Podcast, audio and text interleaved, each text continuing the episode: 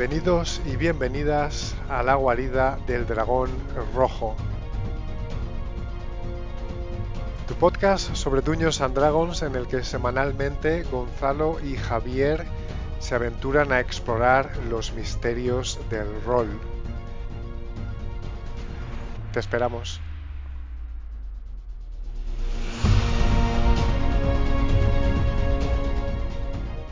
Bienvenidos y bienvenidas a una edición más de La Guarida del Dragón Rojo, tu podcast sobre juegos de rol y dragones y mazmorras.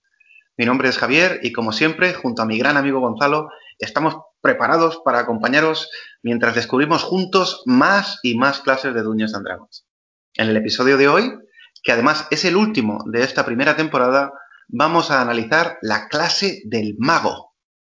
Pues sí, hola a todos y todas. Como bien dice mi gran amigo Javi, hoy nos entramos en una clase que curiosamente Javi, nuestros grupos de juego no hemos usado mucho, pero que seguramente es de las más míticas y definitorias de lo que es Duños and Dragons y en general la fantasía épica. ¿Por qué crees que nunca nos llamó mucho el mago en nuestro grupo de aventureros? Bueno, pienso que en nuestro caso particular esto sucedió por varias razones. Primero porque nosotros veníamos de jugar mucho al juego de rol del Señor de los Anillos clásico, que no incorporaba mm, a los personajes magos o la clase del mago de forma tan directa en el juego. Así que antes de comenzar a jugar a dragones y mazmorras, pues no teníamos mucha experiencia llevando magos como personajes, pero tampoco dirigiéndolos como director de juego. Y también quizá porque teníamos como directores de juego eh, miedo a las disrupciones y a los riesgos que, pudiera tener para la continuidad de una partida incluir a, los magos y la magia en general. Los magos eh, son personajes muy poderosos, pero también muy delicados. Y nosotros estamos acostumbrados a ir bastante a lo loco con nuestros personajes, nunca a evitar los conflictos, a huir de ningún combate. Y entiendo que para nosotros, con ese estilo de juego tan particular, pues nos parecía difícil gestionar la magia, digamos, dentro de nuestras partidas. Pues sí, estoy de acuerdo, es un buen análisis, Javi. Y hay, algunos temas que vamos a, vamos a tratar en el episodio de hoy. Así que bueno, nos adentramos en, eh, en todo lo que tiene que ver con el mago. Cuenta con mi hacha, a por ello.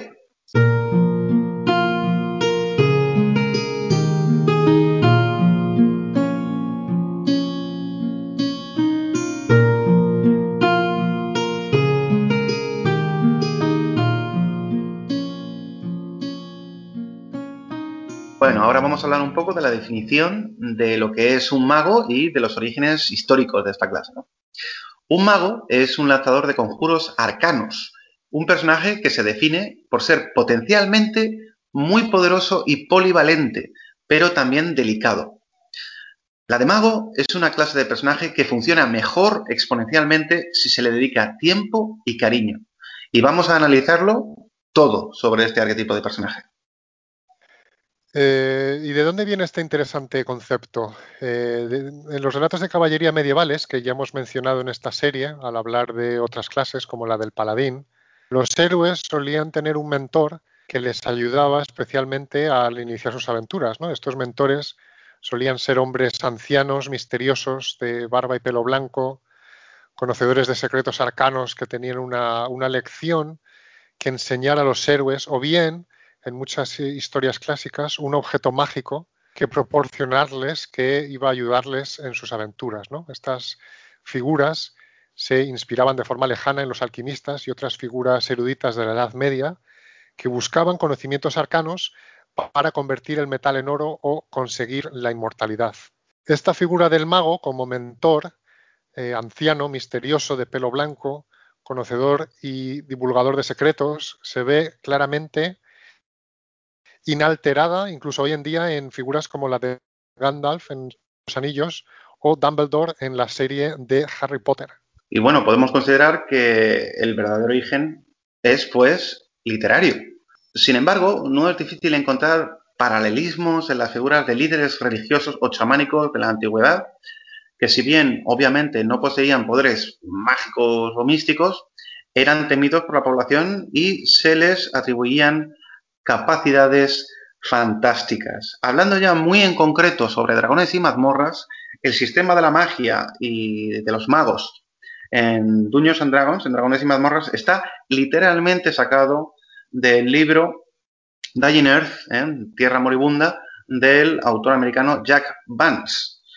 Tanto el sistema de magia como el concepto de los hechizos, que son eh, cosas que se pueden aprender y digamos que acumular y gastar y que han de ser recargadas. El sistema completo está sacado, ya digo, directamente de esta obra literaria.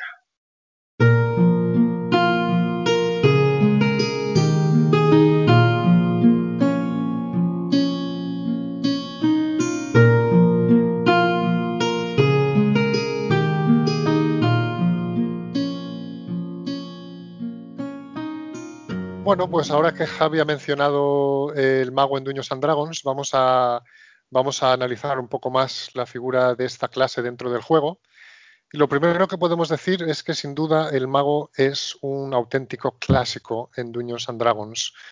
Muchos pensamos en, en Dungeons and Dragons y nos viene el mago a la cabeza. Eh, esto es así también principalmente por la representación de los juegos de rol en la cultura popular, en la que la clase del mago pues se ha convertido en una de las más de las más visibles, por así decirlo, ¿no? El mago ha estado presente en todas las ediciones de Dungeons and Dragons desde la primera. Inicialmente se le conoce como usuario de magia y es una de las tres clases originales que aparecieron en la primera edición junto con el luchador y el clérigo. Así que el mago realmente es una de las clases fundacionales de Dungeons and Dragons. Y bueno, Javi, déjame que te haga una pregunta. ¿Qué es lo que hace especial al mago en Dungeons and Dragons? Bueno, a ver, lo que hace especial al mago es el funcionamiento propio de la clase. Al final estamos hablando de un juego en el cual las acciones o las decisiones que toman los personajes jugadores se traducen en una serie de tiradas de dados donde influye la, probabilidad y la, descripción de las habilidades que se están utilizando. En el caso de los magos nos, nos encontramos con una mecánica muy, muy especial. El mago es un personaje muy poderoso que se basa en la administración de recursos, tiene una lista siempre de una cantidad de hechizos o efectos que este personaje puede provocar, pero tiene una limitación muy importante a los que puede utilizar cada día. Digamos que diariamente el personaje del mago tiene que hacer una labor de gestión de recursos, en, la cual siempre tiene muchas, muchas posibilidades y tiene que elegir, sin saber muchas veces a lo que se va a enfrentar, una serie de hechizos o efectos en concreto que serán los que pueda utilizar en esa, en esa aventura, en esa sesión o incluso en ese día dentro del escenario de, de campaña. Esta capacidad para elegir, digamos, el equipo o, reconfigurar el personaje cada vez que, transcurre un día en la aventura o incluso una sesión, pues es una cosa que diferencia mucho al mago de otras clases. De, alguna manera el guerrero pues siempre es un guerrero y está preparado para, el combate. El clérigo tiene una serie de efectos que puede utilizar independientemente de, las oraciones que haya, que haya realizado ese día y demás. Sin embargo, el mago es un personaje que se reconfigura literalmente día tras día. Un mago, el mismo personaje mago, no es el mismo, por decirlo de alguna manera, valga la redundancia, que puede ser ese mismo personaje al día siguiente. Esa reconfiguración de las opciones que tenemos es lo que define de alguna manera y lo que hace especial mecánicamente esta, esta clase con respecto a las demás. Y ahora, a ver, Gonzalo, ¿qué te parece esto? ¿Cómo, cómo cambia el juego al incluir un mago como personaje jugador, un mago en el grupo. Por un lado creo que lo hace todo más volátil, ¿no? Por la, el, inmenso poder que pueden tener que pueden tener los magos o que pueden llegar a desarrollar los magos, pues el, juego se puede hacer algo más, más volátil, ¿no? A, a, nivel narrativo, yo creo que con los magos todo es posible, ¿no? Los objetivos del grupo pueden ser más ambiciosos eh, cuando tienes un mago que cuando no lo tienes. Eh, de nuevo, gracias a ese potencial que encierra la clase del mago, ¿no? No hay nada fuera del alcance de los jugadores si tienen un mago en el grupo. Por otro lado, puede haber una potencial diferencia de poder entre los personajes, de nuevo hablando del, poder que encierra el mago, ¿no? especialmente según van avanzando los niveles, el mago se va haciendo cada vez más poderoso y de alguna manera se despega del poder medio del grupo y, se, convierte en una auténtica superpotencia en sí mismo, ¿no? Y esa potencia diferencia de poder entre los personajes pues en ocasiones puede pasar factura al, grupo, ¿no? Y luego, por último, pues decir que con un mago en el grupo es difícil que dentro del mundo en el que se desarrolla la aventura, es difícil que ese grupo vaya a ser anónimo, ¿no? La magia, por su, por su potencialidad y por su impacto en el juego, pues tiene que necesariamente llamar la atención de otros personajes, no jugadores, eh, enemigos y demás, con lo cual es difícil que el grupo sea anónimo. ¿Qué opinas, Javi, de cuando el mago aparece como personaje no jugador y especialmente como antagonista? Bueno, pues el mago como personaje no, jugador, ¿no? Y, también como, muy especialmente como antagonista, pues es una herramienta maravillosa para el director de juego, el narrador de la historia y aquel que construye narrativamente eh, los márgenes donde se va a mover eh, la aventura y el propio escenario de campaña porque permite al director de juego pues, crear situaciones eh, completamente originales, no limitarse a con ningún tipo de construcción eh, narrativa o argumental. Quiero decir, lo que te permite el mago es, es un poco, para que nos entienda la audiencia, como, una rotura ¿no? de las reglas clásicas en el teatro por, parte del, gran escritor y dramaturgo Lope de Vega, en la cual ya no, es necesario que toda la acción transcurra ni siquiera de forma cronológica o que haya una acción que esté limitada a un lugar o, ni siquiera a un, espacio, a un espacio temporal. El mago nos permite, nos abre una puerta para, ser libres en la creación de los mundos que nosotros podemos imaginar. Realmente es una, una herramienta y una ventaja inimitable para la creación de, todo lo que, lo que deseemos. Es, sin duda una, ventana a la imaginación que nos permite crear argumentos, aventuras, personajes, encuentros y, en definitiva, historias eh, sin ningún tipo de limitación eh, física. El efecto que tiene eh, la existencia del mago, la clase de mago en el escenario de campaña, es, es muy importante, ¿no? Eh, ¿Qué opinas tú de, ese efecto de la existencia de la magia y de los magos en, el escenario de, campaña, Gonzalo? Bueno, eh, en, ese, en, ese, en ese escenario de campaña o en ese mundo en el que se desarrolla la aventura, pues obviamente hay magia, ¿no? Si tenemos un mago en el grupo, eso quiere decir que hay magia, ¿no? y si hay magia, hay que pensar cómo esa magia influye o impacta en la sociedad, en la política, en cómo vive la gente, ¿no? Eh, cómo la gente normal de ese mundo ve a la magia, ¿no? Sienten miedo, sienten fascinación, eh, cómo se relacionan con los propios magos, ¿no? Es algo, es algo que está que está limitado. ¿Cómo se relacionan los magos con, el poder en, en, esta sociedad? ¿no? Hemos hablado de que el mago es una figura muy poderosa, ¿no? Tiene un, tiene un, tiene un gran poder, un, gran potencial, ¿no? Y eso, pues, sin duda, sin duda lo, llevaría a este mago o a esta, esta clase de, del mago a estar sin duda cerca del poder, ¿no? Y, me pregunto cómo es esa relación entre la magia y los magos y el poder, ¿no? Em, en definitiva, hay que pensar cómo esa magia influye en el escenario de campaña y, eh, y cómo la gente que vive en ese mundo, pues, ve y se relaciona con la magia, porque eso va a influenciar cómo se relacionan con el grupo y especialmente con los personajes jugadores que sean eh, magos.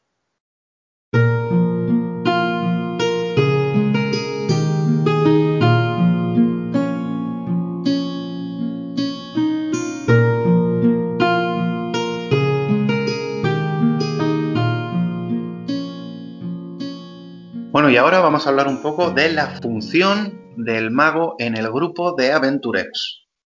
normalmente el mago tiene las funciones de artillería, de estratega, de líder o al menos de segundo al, mando del grupo de aventureros. También es posible representarlo como un agente libre. Pero nada puede compararse al poder de un mago comprometido con su grupo y que esté, si no a la cabeza, directamente a las órdenes de las necesidades de su unidad de combate. Llevar un mago en el grupo puede incrementar la eficiencia de dicho grupo en combate y fuera de él de forma dramática. Bueno, pues a lo que ha añadido Javi me gustaría simplemente mencionar que la función del mago en el grupo o para el grupo, pues realmente es encerrarse en una mazmorra o castillo para practicar sus artes en paz, poco a poco enloquecer, crear un dungeon lleno de enemigos y peligros para que los aventureros puedan explorarlo. Al cabo de unos años, pues palmar sentado a su escritorio, convertirse en un esqueleto y que los aventureros pues se lleven sus pertenencias como premio por su eh, exploración. No, ya en serio, la función del mago en el grupo pues es principalmente ser inteligente y ser sabio, ¿no? Si eres inteligente y sabio, pues vas a darte cuenta de muchas cosas que rodean a los aventureros en los dungeons o en los lugares que exploréis, vas a poder resolver puzzles, vas a poder hablar otras lenguas, entenderte con múltiples personajes, leer pergaminos polvorientos y junto a eso pues tener acceso a alguno de los hechizos más poderosos de este juego y contribuir con esa fuerza bruta mágica a derrotar a los enemigos de los protagonistas, ¿no? Eh, en ese sentido, el mago es muy glass cannon, como dicen en inglés, cañón de cristal, porque tienen la capacidad de hacer una gran cantidad de daño a sus enemigos, pero al mismo tiempo son muy de mírame y no me toques, ¿no? Por su baja defensa y baja constitución.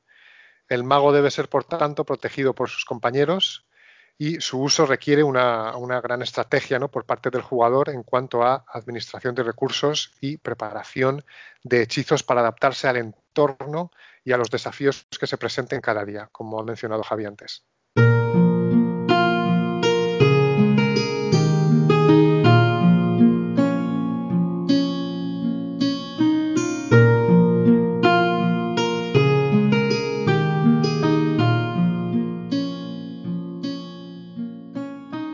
Vamos a hablar ahora del concepto de personaje del mago. El mago es, por definición, un estudiante, Mientras otras clases mejoran por medio de la repetición y el entrenamiento de sus habilidades, el mago mejora por medio del estudio. No solo eso, sino que ya por ser de la clase nos obligan a llevar un libro de conjuros que es necesario para poder preparar hechizos. Debemos estudiar a diario. Entonces, yo pondría aquí la primera directriz, digamos, para la creación del personaje, en que el personaje es un estudiante y ha de incorporar literalmente el estudio a su vida como aventurero. Pensemos en cómo incorporar ese hecho de forma interesante y que aporte originalidad al personaje. En vez de huir de la descripción del estudio obligatorio, hagámoslo nuestro. ¿Es nuestro personaje disciplinado y ordenado o todo lo contrario? ¿Recoge a menudo en sus notas eventos que suceden durante la aventura? ¿Es obsesivo o despreocupado? ¿Tiene una memoria prodigiosa o le cuesta recordar detalles básicos de eventos pasados? ¿Desprecia a sus compañeros por no entender la magia o los trata de manera paternalista o quizá algo indiferente? Yo te aconsejo que primero te imagines a tu personaje como un mago de nivel 1, como un estudiante, con una personalidad tridimensional y rica en matices, y dejes que progrese desde ese punto de forma natural. El personaje, como mago de aventuras, pues es un concepto bastante, bastante curioso, ¿no?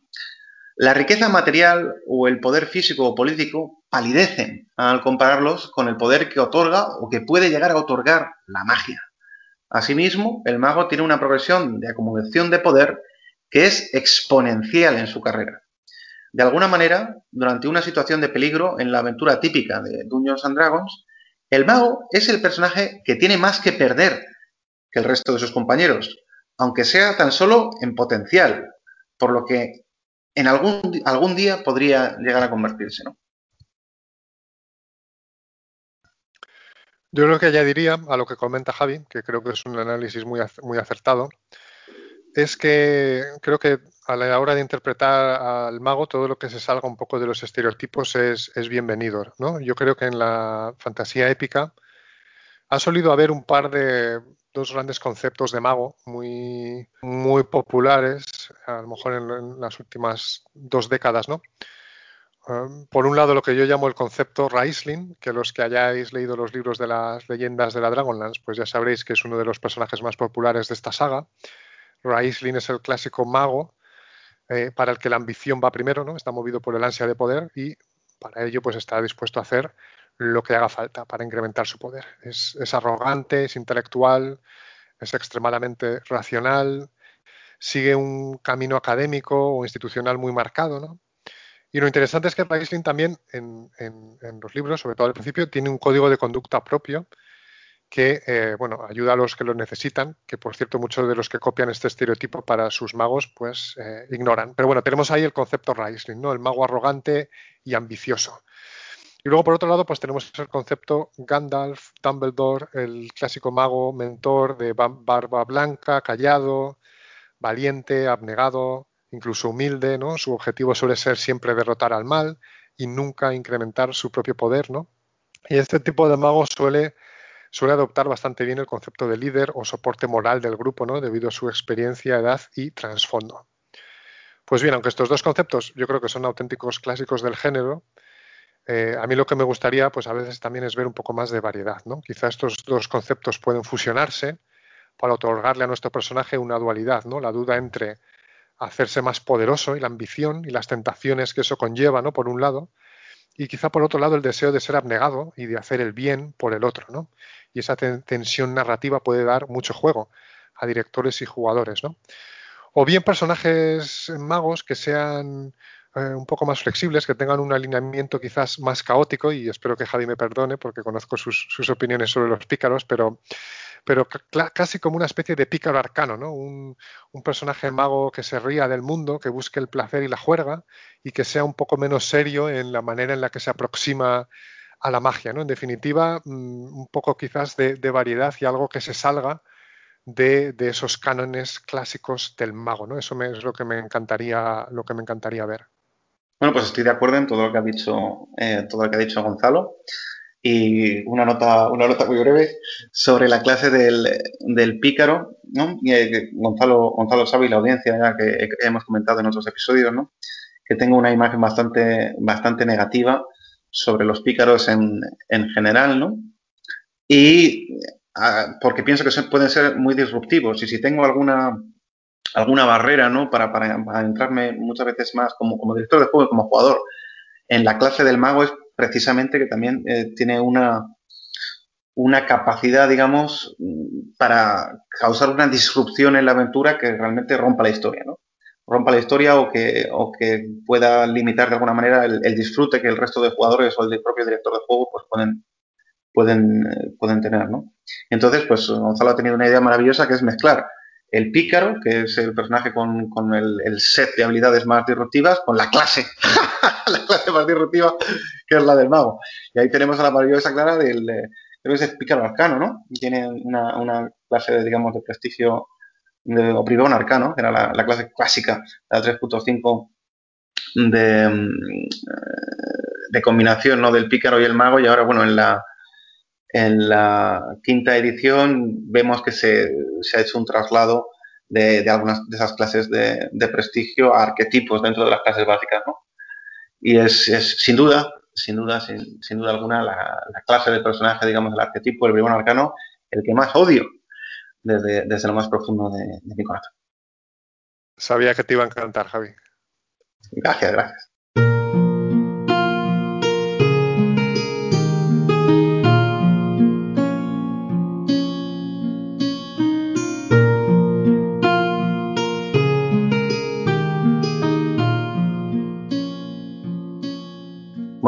Vamos a hablar un poco de algunas eh, ideas, eh, ganchos para aventuras basadas en, el mago. Bueno, pues aquí va mi primera idea y la he titulado Cazadores de magos. A ver, el resumen es que un mago poderoso, que es el director de una escuela de magia, ha prohibido la práctica de la necromancia en su escuela y en el gremio de magos. A raíz de esto, el hijo del mago poderoso ha sido secuestrado por una facción rival desconocida. Se contrata a los personajes jugadores para liberarlo y se les da pistas para encontrar su paradero. Durante la investigación hay más y más cosas que no encajan, hasta que se descubre que realmente el secuestro fue fingido. El hijo ha sido convencido por los enemigos del padre, ese director de la escuela, prometiéndole un puesto de importancia en la corte. Y ahora, descubierto el engaño, los altos nobles involucrados quieren eliminar las pruebas, matando a todos los involucrados. Comenzando con la muerte del director de la escuela de magia y con su hijo. De pronto, la aventura se convierte en una carrera por la supervivencia. Detrás de todo está un liche que había infiltrado la corte y estaba extendiendo su influencia. Ahora, temiendo ser descubierto, abandona sus planes originales. Y los personajes deben descubrirle y detenerle. El gancho para la aventura es que el grupo de aventureros se encuentra en una gran ciudad, quizá la capital del escenario de campaña en el que estéis jugando o la capital de una nación importante. Dentro de esa ciudad hay una escuela de magia. El director de dicha escuela es un mago poderoso, del que hemos hablado, y que tiene un hijo que ha sido secuestrado. Esta información no es pública ¿eh? y discretamente se va a contactar a los aventureros por medio de un emisario y se les va a convocar a una reunión donde se les ofrecerá una gran recompensa en oro, además de objetos mágicos, dependiendo de lo que más interese a los, a los personajes que, estés dirigiendo. Una vez se asista a dicha reunión, el director de la escuela de magia les explica que hay una gran controversia dentro de la propia escuela. El liderazgo del director está en entredicho por su decisión de prohibir la magia oscura dentro de la escuela, lo que va en contra de los intereses no solo ya de parte de esos magos especializados en la necromancia, sino de nobles y altos funcionarios del Estado o del reino que se han visto obligados a recurrir a los bajos fondos para conseguir esos servicios mágicos que ahora están prohibidos. A partir de aquí depende del director de juego cómo incorporar los elementos descritos en el resumen. Lo que diferencia esta aventura de otras es que todos los antagonistas que se van a encontrar los personajes jugadores son magos o tienen capacidad o poderes mágicos. Esto promete una acción trepidante y pirotecnia por doquier. Recomendamos además que el grupo de aventureros que se enfrente a, este desafío, a esta aventura, pues sean de, nivel medio alto. Gracias, Javi, por una idea, una idea muy chula de, aventura. Eh, me encantaría poder jugar, poder jugar esta, esta, esta aventura. Por mi parte, se me ocurre una idea interesante para grupos que tengan al menos un mago entre sus filas. ¿no? Imaginemos que en el, en el mundo de ficción, en el escenario de campaña donde se desarrolla la aventura, se extiende un rumor y este rumor dice que un antiguo pergamino, el pergamino de la totalidad, ha resurgido tras siglos perdido. Según la leyenda, este pergamino contiene un poderoso hechizo que encierra la respuesta al sentido de la vida y que fue escrito por los mismos dioses al principio de la creación. Por supuesto, un poder tan vasto podría otorgar una ventaja enorme en la investigación mágica a aquellos que consiguieran hacerse con él, por lo que este rumor atrae a muchísimos aventureros, mercenarios y escuelas de magia que quieren encontrar este eh, supuesto pergamino que ha resurgido tras siglos perdidos. Los héroes, por supuesto, van a ser contratados por un misterioso mago, Lord Redrick, que les ofrece una fortuna a cambio de que le ayuden a encontrar el pergamino y se lo entreguen. Lord Redrick, que tiene pinta de ser el clásico Gandalf o Dumbledore, les va a prometer que él es el único capaz de desentrañar el secreto del pergamino, pero que lo que quiere realmente es destruirlo para que no caiga en malas manos. Porque si cae en malas manos, eso pues podría ser nefasto para el mundo en el que viven, porque eh, bueno, quién sabe lo que, lo que esos eh, agentes que se hagan con ese pergamino, quién sabe lo que podrían hacer con ese, con ese poder, ¿no? Con lo cual, bueno, pues los héroes van a tener que investigar varias pistas en la ciudad en la que se encuentran. Puede ser una gran ciudad como Neverwinter o cualquier gran, gran urbe. Primero, pues por ejemplo, en la biblioteca, luego en los muelles, eh, luego en las posadas, pues en diferentes zonas de la ciudad, en la zona noble, y en cada una de estas zonas pues van a encontrar pistas sobre dónde está ese misterioso pergamino, pero van a ser eh, asaltados o van a encontrarse o van a tener que luchar con otros grupos de aventureros que, bueno, pues buscan lo mismo que ellos, el pergamino, ¿no? Estos grupos de aventureros, pues todos van a contener magos, por lo que el director de juego tiene que, va, a tener que tener cuidado al planear estratégicamente estos combates para que haya siempre este componente mágico y para que los héroes deban luchar juntos, pero bajo el liderazgo de su propio mago, ¿no? Que, que es el que va a ser capaz de entender lo que los magos adversarios están intentando hacer, ¿no? y por tanto va a tener que dirigir a sus compañeros. Finalmente, tras varios eh, combates eh, y tras recopilar varias pistas, van a descubrir que hay una banda de piratas conocida como los Corsarios Rojos, que afirman tener el pergamino y que lo van a entregar a un noble local, Lord Nellis, que es el mismísimo hermano además de Lord Redrick, eh, en una cala retirada. Va, a ser la entrega en una cala retirada. Lord Nellis, al contrario que su hermano, está más que dispuesto a usar el pergamino de la totalidad para, para su propio beneficio lo que, según Lord Redrick, como ya hemos visto, pues podría ocasionar un desastre que destruiría medio continente. Así pues, los héroes deben atacar eh, a los piratas cuando se está produciendo el intercambio entre los piratas y Lord Nellis, y hay una encarnizada batalla en la playa y en el barco. Lord Redrick va a aparecer también para combatir junto a los héroes, para ayudarles, pero va a ser heridos y los héroes van a tener entonces que terminar el combate solos y derrotar al hermano de Redrick, Lord Nellis, para evitar que use el pergamino y eh, se haga con su poder. Lord Nellis, a punto de ser derrotado, va a activar el hechizo, pero va a fallar en los componentes y se va a producir una gran explosión mágica, aunque Lord Redrick va a conseguir proteger al grupo con un hechizo de protección. Y bueno, pues los héroes finalmente han evitado el cataclismo. La aventura busca reflexionar sobre las diferentes maneras de aproximarse a la magia y tiene un enfoque pues más clásico de buenos y malos, ¿no? en, el, que Lord Redrick pues realmente quiere destruir ese pergamino para que no caiga en malas malos. ¿no? Hay, no hay cinismo en esta aventura. Es una aventura muy orientada al combate y es ahí donde debe brillar el componente estratégico de la magia. Y bueno, pues esa es mi idea. Espero que os haya gustado. Bueno, pues la verdad es que es una, es una idea fantástica y me, encantaría me encantaría que dirigieras esa aventura y, jugarla yo como, como, jugador y sería, sería una pasada me encantaría. Eh, bueno, eh, mientras yo estaba escribiendo para, para el episodio de hoy, me encontré con un problema y era que todas las ideas que, que me parecían tener eran, no sé cómo explicarlo, me parecían manidas de alguna manera, o que es algo que ya se había visto y tal, es, es difícil, digamos, innovar con, con la idea de, del mago. O más, más que sea difícil innovar, es difícil hacer lo propio. Yo me hacía la pregunta a mí mismo, ¿qué es lo que hace especial una aventura cuando, cuando la, mezclas con el, con el concepto del mago? Yo creo que he llegado a la siguiente conclusión. Vamos a ver. Aquí lo importante con el, tema de, la magia, es una, una, opinión personal mía, pero hay otras personas que lo comparten, ahora preguntaré a Gonzalo si la comparte también, y es que muchas veces con la magia mm, menos es más. Quiero decir, hace más por, la ambientación de la aventura y por la progresión de los personajes y sus historias eh, individuales y, en común como grupo, eh, que haya una amenaza, un misterio, un, un je ne sais quoi en la, en la aventura y en, la forma en la que se representa la magia en el escenario eh, de campaña que debe ser protegido.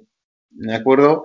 Aunque nosotros, como jugadores y como director de juegos, veamos claramente escritas las reglas de la magia, esas, normas que además son muy estrictas sobre los hechizos que puedes aprender, el nivel de los distintos hechizos, los efectos que tiene, a, mí me gusta introducir en mis aventuras como director de juego ese misterio, e, esa, desconfianza en la gente, esa fascinación, ese, ese ambiente tan, tan especial que, nos haga realmente enfrentarnos a, un desafío sobrenatural, a, que, les dé la, sensación a los jugadores que están en la aventura de que hay,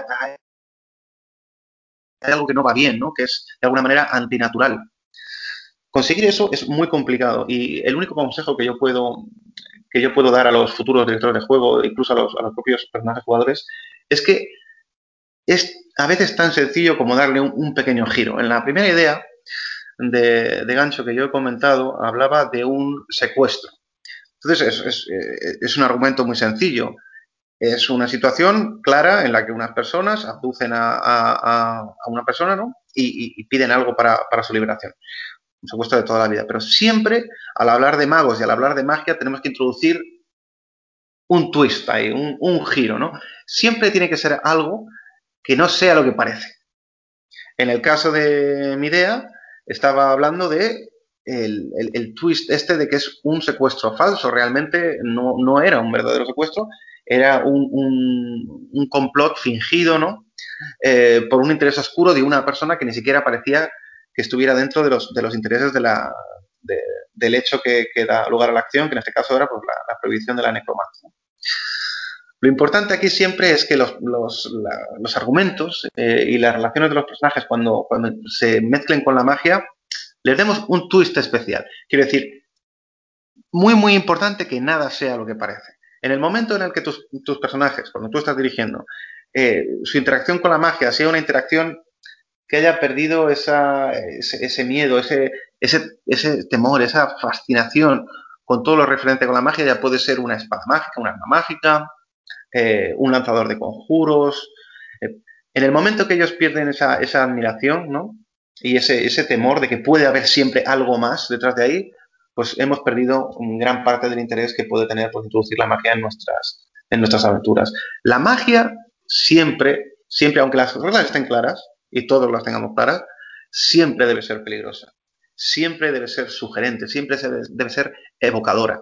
Y cuando nosotros introducimos en nuestras aventuras eh, esos pequeños twists, estamos haciéndole un, gran favor a la ambientación y bueno, a, todos los a todos los personajes que van a disfrutar mucho de esa de ese ambiente, ¿no? De esa ambientación y de, y de las posibilidades, ¿no? De lo que se oculta al otro lado. No sé qué, piensa mi gran amigo Gonzalo sobre todo esto. Bueno, por supuesto, realmente eh, conseguir que, que, los jugadores, en primer lugar, entiendan que nada es lo que parece, o que tengan la sensación o que tengan digamos, la intuición de que hay algo más ahí que deben desentrañar. Yo creo que eso, pues, obviamente es, eh, por un lado, conseguirlo como director de juego. Eh, tiene mucho mérito y es difícil porque hay que prepararlo todo muy bien, hay que, hay que tener eh, hay que tener la inspiración de crear ese mundo de forma sutil, de forma que se presenten pistas, de forma que se presenten pues pequeños detalles que los jugadores puedan, puedan, puedan eh, pues coger, digamos, e interpretar. Y luego, pues por otro lado, también necesita un grupo de jugadores pues muy motivado que esté dispuesto a, involucrarse al máximo con el, con el mundo que ese director está creando, ¿no? Pero sí, estoy de acuerdo contigo. En el caso de la magia, eh, eh, esa especie de esa especie de fascinación, ¿no? Esa especie de, de se oculta un secreto detrás de todo esto que está pasando, pues creo que es, realmente el motor que puede hacer una aventura, mm, que puede hacer de una aventura una aventura estupenda, ¿no? Que, sea algo que motive a los jugadores, que los tenga, los tengan un puño, que quieran saber más, que quieran encontrar esos secretos, ¿no? Y también, pues bueno, que mantenga el interés en la aventura, la tensión narrativa.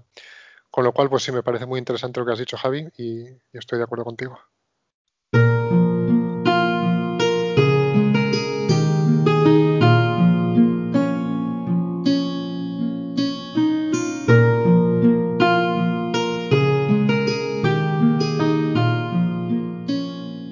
Bueno, pues eh, vamos a hablar, como viene siendo habitual en nuestro podcast, de eh, la representación en la cultura popular de las clases de Dungeons and Dragons.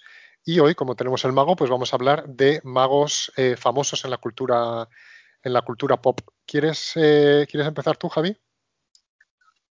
Pues muy bien, a ver, aquí esto es, bastante fácil y simplemente voy a, voy a nombrar los dos más, más importantes ¿no? que, que, se me vienen a la cabeza, que es por un lado Gandalf del Señor de los Anillos y por otro lado, Merlín el Encantador.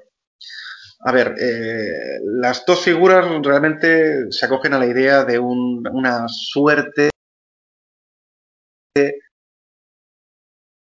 consultivo, digamos, o de, ayudante de las fuerzas del bien, a veces líder, y que normalmente pues, es una persona de muchos años de edad, eh, una gran, gran eh, sabiduría, al mismo tiempo, este, este arquetipo eh, incluye una cosa que es muy curiosa, que es que son estos personajes incluso juguetones en las interacciones que tiene con otras, siempre bien intencionados, pero, pero además les incluye muchas veces el sentido del humor, que es una cosa que no deja de ser, no deja de ser curiosa. También decir que tanto la figura de Gandalf como la de Merlín, el encantador en las leyendas artúricas, son personajes que aunque son el, ideal, digamos, del mago en Dragones y Mazmorras, no se parecen mucho a la clase del mago. Porque Gandalf, para empezar, es como si dijéramos dentro de la, cosmología ¿no? de, Tolkien y del Señor de los Anillos, sería más parecido a un ángel, un, emisario divino, un servidor de, los dioses de ese escenario de campaña, más que realmente un ser humano que haya estudiado para, para alcanzar ese poder.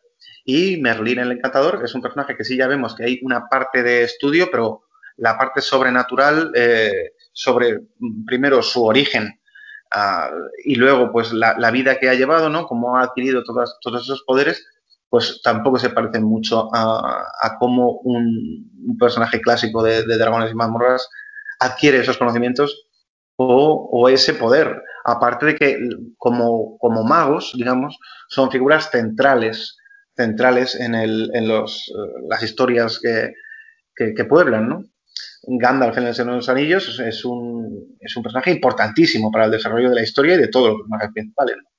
Y Merlín, por su parte, pues en las leyendas artúricas es un, es un personaje central, uno de los pilares sobre los que se erige ese, ese monumento ¿no?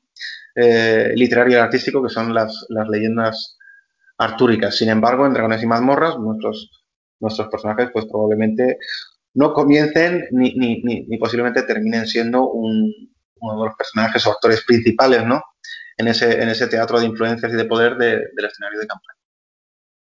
Yo por mi parte, eh, gracias Javi por, este análisis tan interesante de Gandalf y Merlín el Encantador. Eh, por mi parte quería mencionar a uno de los magos más famosos que, hay hoy en día en la cultura popular, que es eh, Harry Potter, ¿no?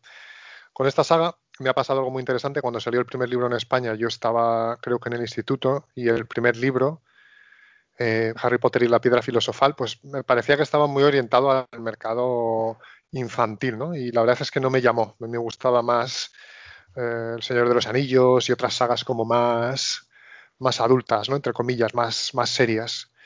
Y curiosamente ahora, eh, recientemente he empezado a leerme los libros de Harry Potter y vamos, que estoy terminándome ahora el quinto, que son casi 700 paginacas. Y la verdad es que me ha, impresionado mucho, me ha gustado mucho y obviamente, pues bueno, la visión de la magia en Harry Potter está muy, muy definida.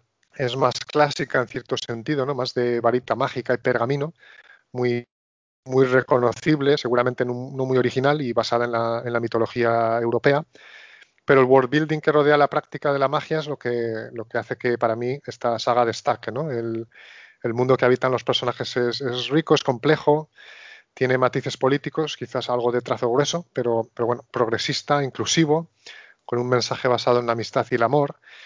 Y bueno, pues conocemos a Hogwarts, ¿no? la escuela de magia y sus casas de estudiantes que tanta fascinación han creado en la audiencia y en la cultura popular.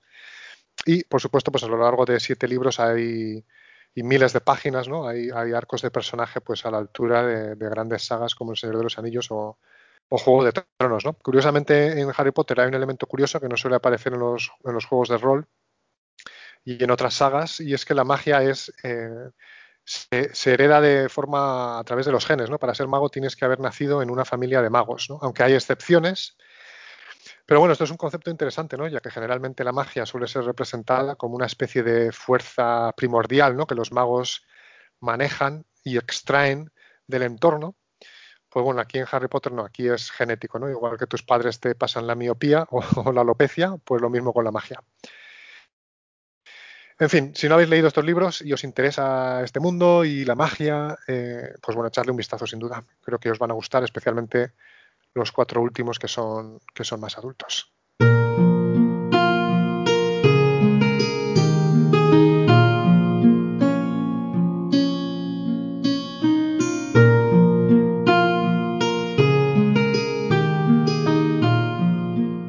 Bueno, pues llegamos al final de nuestro programa de hoy. Como viene siendo habitual, vamos a responder a la gran pregunta. ¿Es el mago para ti?